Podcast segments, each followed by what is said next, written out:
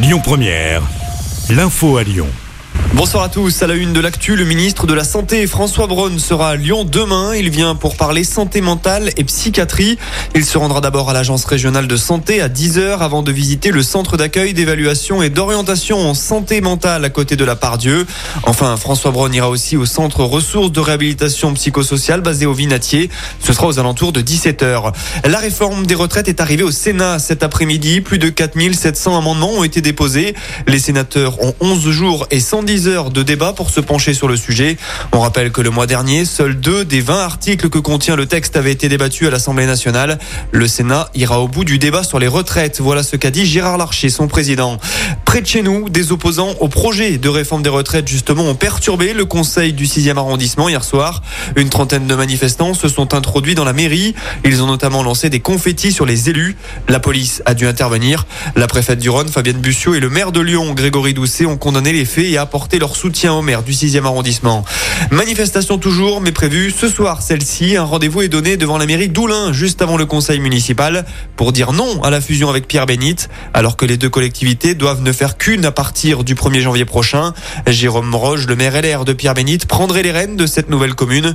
Une pétition a également été lancée pour protester contre le manque de concertation sur ce dossier. Deux personnes interpellées suite aux fausses alertes à la bombe dans un lycée de Rieux-la-Pape. Elles sont soupçonnées d'être à l'origine des désagréments de la semaine dernière. Rappelons que les 20 et 21 février dernier, l'établissement Riard avait dû être évacué deux fois à cause de mauvaises blagues. Le quartier avait également été bouclé. Les investigations ont permis de remonter à un mineur de 15 ans qui a lui-même expliqué avoir été poussé par un autre élève de 15 ans. Présenté devant un juge d'instruction pour mineurs, ils ont tous les deux été mis en examen et placés sous contrôle judiciaire. À Savigny, un enfant aurait été approché par un inconnu sur le chemin de son établissement.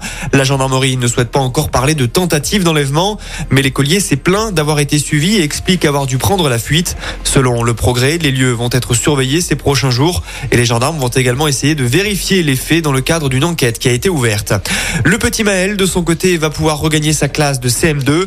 Il s'agit de ce petit garçon victime de harcèlement scolaire en Saône-et-Loire et ce depuis le CE1, ce qui avait poussé ses parents à le déscolariser. L'un des principaux mis en dans cette affaire, un autre écolier va changer d'établissement. D'un point de vue judiciaire, une enquête est en cours suite à une plainte déposée par les parents de Maël pour harcèlement. Enfin, on passe au sport. Toulouse, Nantes, Wancy, l'OL sera ce soir aux alentours de 21h. Quel est son adversaire pour les demi-finales de la Coupe de France? Les rencontres se disputeront les 4 et 5 avril prochains. Les Lyonnais peuvent espérer aller au bout, ce qui leur ouvrirait les portes de l'Europe la saison prochaine. Écoutez votre radio Lyon Première en direct sur l'application Lyon Première, lyonpremière.fr et bien sûr à Lyon sur 90.2 FM et en DAB+. Lyon Première